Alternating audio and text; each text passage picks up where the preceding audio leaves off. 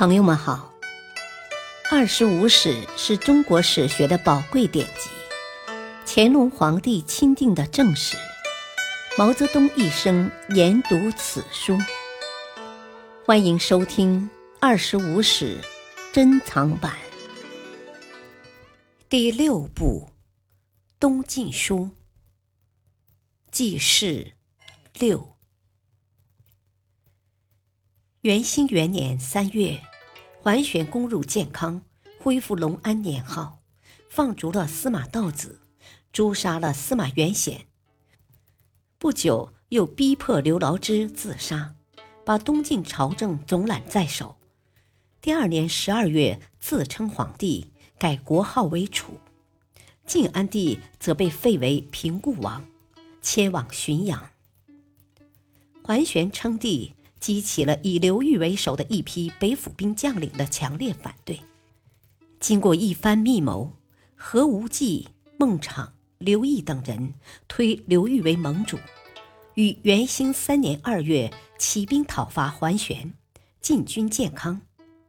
桓玄自篡权以后，骄奢荒侈，游猎无度，加上性情暴躁，朝令夕改。朝廷内外怨声载道，因此刘裕等人的进军极为顺利，很快就逼近了建康。惶恐不安的桓玄不等刘裕入城，就带着子侄逃出建康，向西奔逃。他先到达浔阳，不敢久留，又挟持着晋安帝回到江陵。桓玄在江陵重新纠集军队。企图卷土重来。与此同时，刘毅、何无忌等人也率领军队从浔阳西上，于当年五月与率军东下的玄桓相遇于征戎州（今湖北黄冈西北）。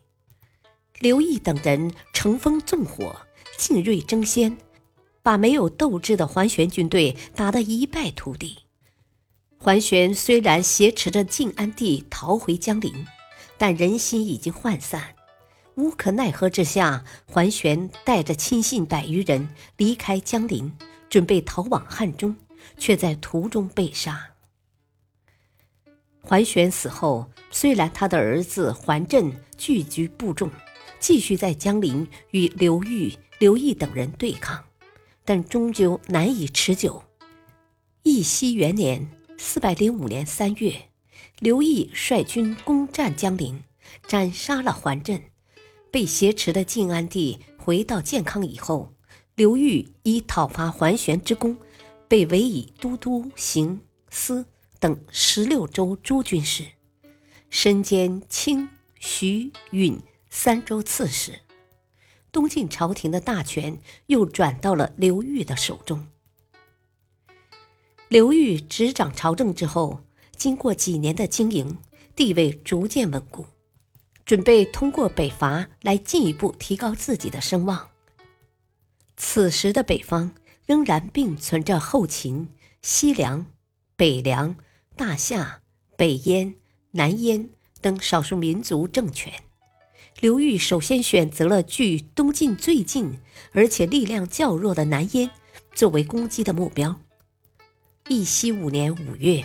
刘裕亲率大军从建康出发，纵兵通过了大县（今山东沂水北木林关），挥师进围罔固（今山东青州北）。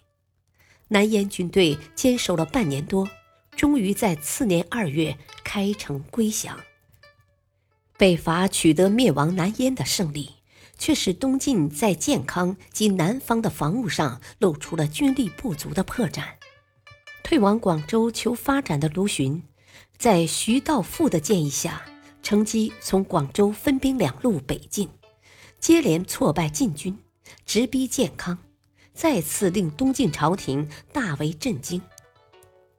感谢收听，下期播讲七，敬请收听，再会。